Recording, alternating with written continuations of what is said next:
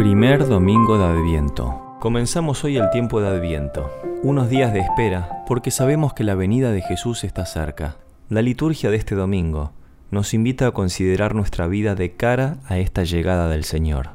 Concede a tus fieles, Dios Todopoderoso, el deseo de salir acompañados de buenas obras al encuentro de Cristo que viene, para que colocados a su derecha, merezcan poseer el reino de los cielos.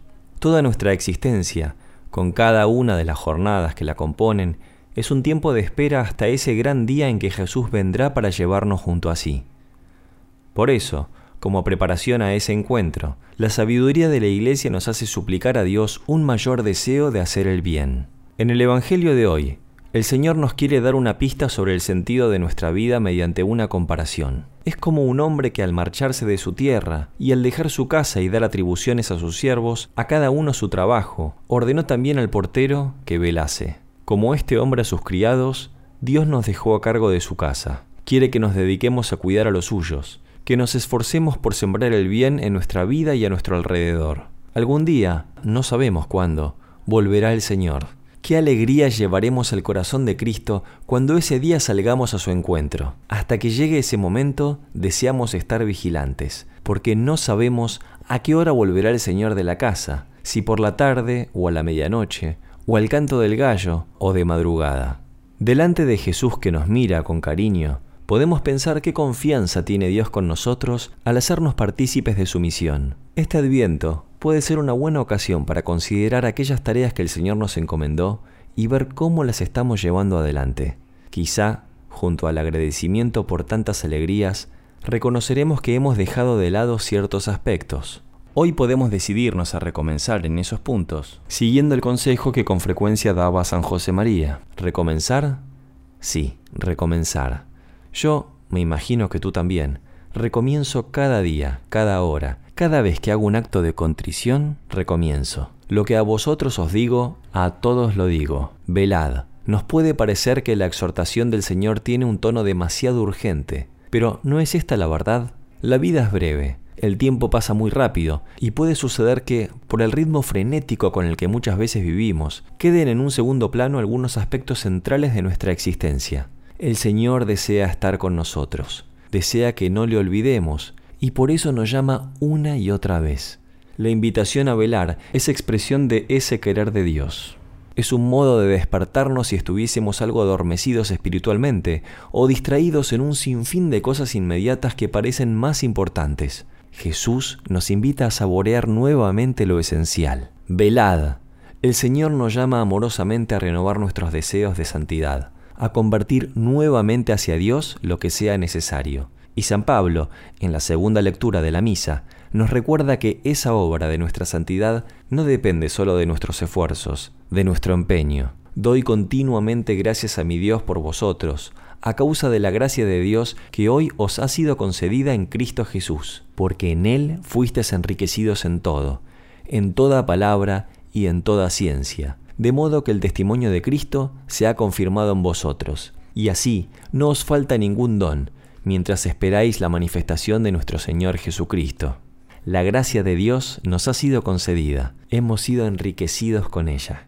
Jesús nos llama a la comunión y, sorprendentemente, Él mismo nos ofrece como don para alcanzar esa nueva vida. Mientras nos preparamos exteriormente e interiormente para el nacimiento del niño Jesús, podemos considerar estas verdades. El Señor desea colmarnos de su gracia, de su amor, misericordia, ternura, humildad, fortaleza, ciencia. Este tiempo de adviento, tiempo de espera, es una oportunidad para abrirnos a esa gracia, para acogerla de todo corazón. De este modo saldrá a la luz nuestra mejor versión, el mejor yo de cada uno de nosotros. Podemos manifestar este deseo a Dios con las palabras del profeta Isaías. Señor, tú eres nuestro Padre, nosotros el barro, tú nuestro alfarero, y todos nosotros la obra de tus manos.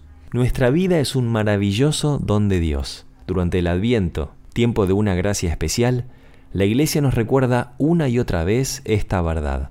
Tu vida es una gran riqueza. El Señor te colma de dones y desea hacer de tu existencia algo muy hermoso. Míralo, considéralo despacio. ¿No es cierto que vale la pena? ¿Verdad que has experimentado que Dios vale más que otras cosas que asfixian o reducen el amor, que duelen y disgustan? En una sociedad que con frecuencia piensa demasiado en el bienestar, la fe nos ayuda a alzar la mirada y descubrir la verdadera dimensión de la propia existencia. Si somos portadores del Evangelio, nuestro paso por esta tierra será fecundo. Alzar la mirada, redescubrir la auténtica dimensión de nuestra vida, dejar pozo y ser fecundos en nuestro paso por esta tierra. Ese puede ser un buen programa para el Adviento.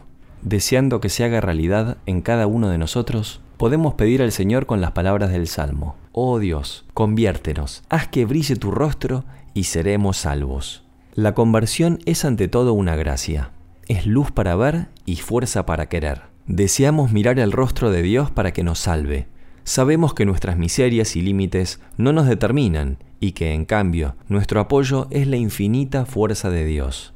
Señor, Ponemos en ti nuestra confianza. Necesitamos decírselo, pues Dios es muy respetuoso de nuestra libertad y espera a que le dejemos participar en nuestra vida. Si se lo pedimos, si después escuchamos sus consejos e intentamos ponerlos en práctica, si dejamos en sus manos las tareas más difíciles y nos empeñamos en realizar aquellas que están a nuestro alcance, tenemos la certeza de que Él nos dará la luz y su fuerza.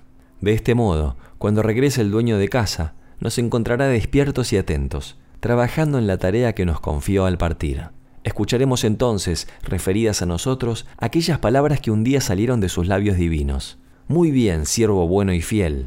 Como has sido fiel en lo poco, yo te confiaré lo mucho. Entra en la alegría de tu Señor. Conociendo quién es nuestro Señor y su consejo para que estemos en vela, queremos mantener esta disposición de amor también cuando en ocasiones el cansancio esté presente en nuestras jornadas. Contamos con la presencia de María, ella supo vivir en vigilante espera los meses de gestación del Señor y sabrá mantenernos despiertos y alegres, recomenzando cada vez que sea necesario hasta la llegada de nuestro Jesús.